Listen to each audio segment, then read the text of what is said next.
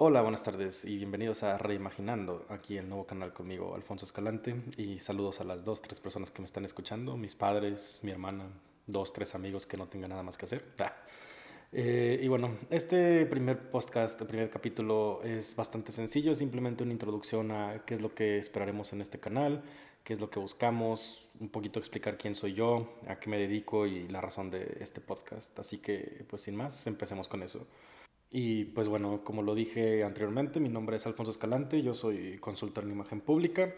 Estudié la carrera en Ciencias Políticas en el ITAM, también conocido como la sede no oficial de la mafia del poder y de los cerdos capitalistas.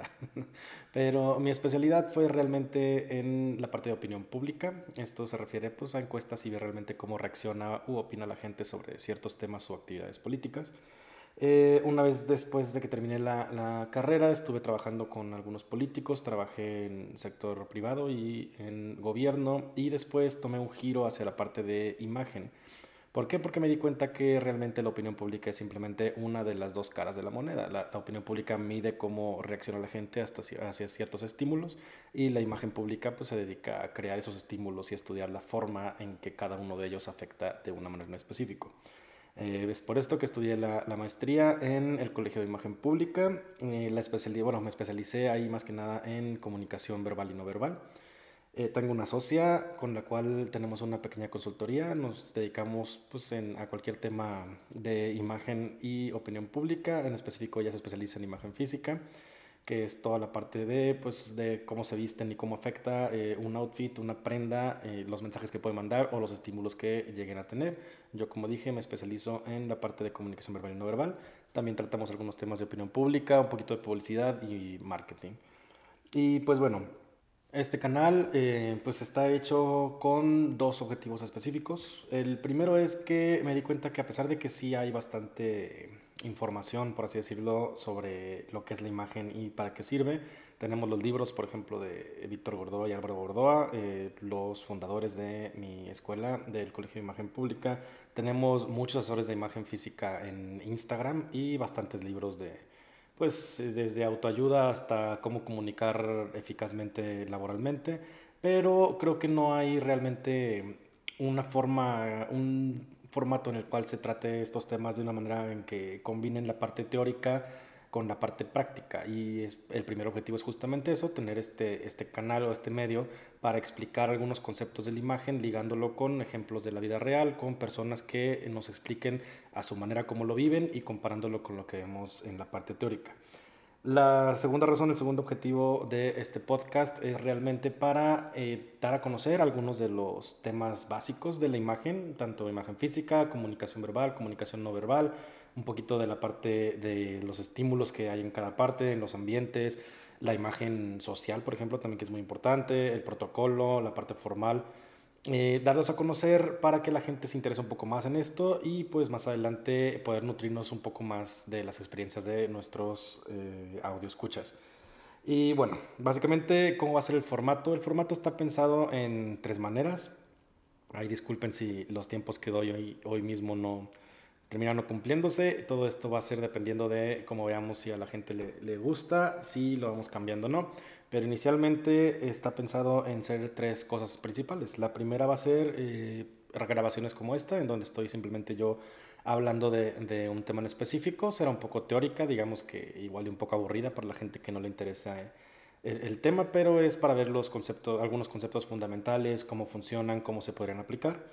Eh, otras grabaciones van a ser en, en, grupo. El propósito de este es juntar a un grupo de personas que quizá no tengan una experiencia técnica en el ramo de la imagen, pero que en su día a día la utilicen, ya sea en su trabajo, si venden, por ejemplo, si son parte de recursos humanos, si tienen algún pequeño negocio y que en esta discusión de grupo eh, pues vamos viendo algunos ejemplos de la vida real y viendo cómo se eh, relacionan con los, con los temas o con los conceptos que vimos anteriormente. La última parte o el último tipo de grabaciones que habría serían entrevistas en donde ya podemos ahondar a profundidad con una sola persona cómo la imagen afecta en su día a día. De nuevo puede ser tanto personal como laboral. Esto me gusta pensarlo como si fuera un estudio de caso.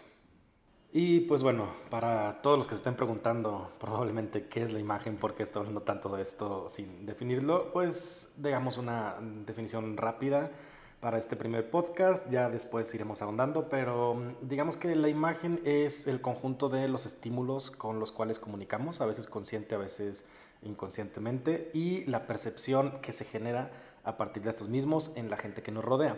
Esto es afectado por un sinnúmero de variables, pero cuando ciertos estímulos se repiten con el tiempo, eh, la imagen se va, se va formando. Por dar un ejemplo, digamos que si una persona va a un restaurante y da propina, ese es un estímulo de protocolo este, en donde la propina se ve como un acto que dio esta persona. Si esa persona continúa yendo a restaurante y constantemente dejando la misma propina, probablemente los meseros ya se empezaron a formar una imagen del comensal de que es una buena persona para atender, que debe mantenerlo feliz, que mientras más feliz da más propina.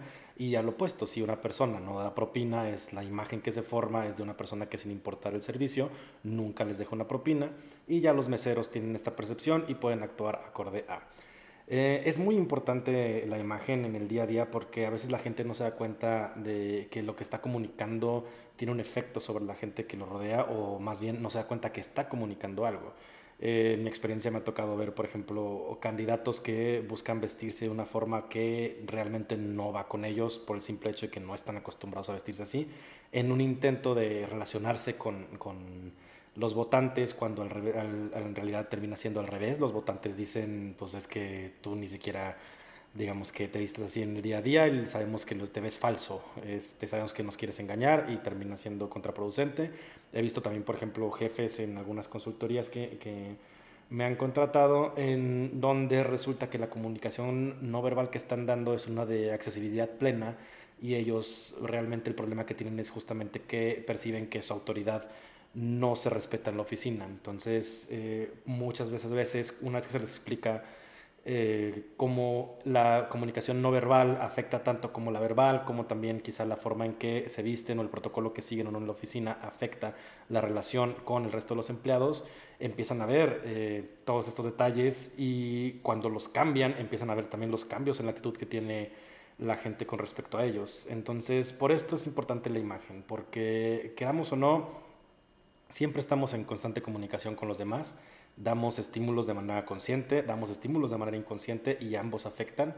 Obviamente, en el ideal deberíamos ser conscientes de la mayor cantidad de estímulos posibles para dar una imagen, pues digamos que no tiene que ser ni buena ni mala, ya hablaremos de eso la próxima semana, pero sí adecuada a lo que somos nosotros y a los objetivos que queremos, a los objetivos que queremos, perdón, eh, dependiendo de la circunstancia en la que estemos. Obviamente, imagen como tal no se debe percibir como una cosa estática, la imagen fluctúa y cambia, no radicalmente de que digamos que un día es una persona y el otro día se ve como una persona completamente distinta, pero con el tiempo, como dije, los estímulos pueden irse fortaleciendo con la repetición o desvaneciendo en caso de que los cambiemos o tengamos otros estímulos que contrasten con ellos mismos.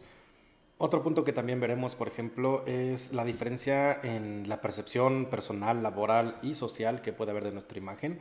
No es lo mismo la percepción que se nos tiene desde, digamos, la sociedad como una persona de cierta edad, con cierto estatus social o marital, a cómo se nos ve desde el campo de trabajo o incluso en nuestra vida personal. Todo esto lo vamos a ver más adelante. Vamos a hablar de percepción, vamos a hablar de principios básicos como estímulos, opinión grupal, esencia, objetivos principales, el ciclo de la imagen este, y la referencia a lo que es una buena imagen contra una mala imagen. Ahora, de nuevo, esto no quiero que piensen que existe una buena y mala imagen en de que si es bueno tiene que verse bonito, si es malo tiene que verse feo, sino es más, como les digo, a partir de la esencia del emisor y de los objetivos que tiene con respecto a su público objetivo. Y pues bueno, hasta aquí queda este pequeño podcast introductorio, espero que lo hayan disfrutado y cualquier cosa nos vemos pronto.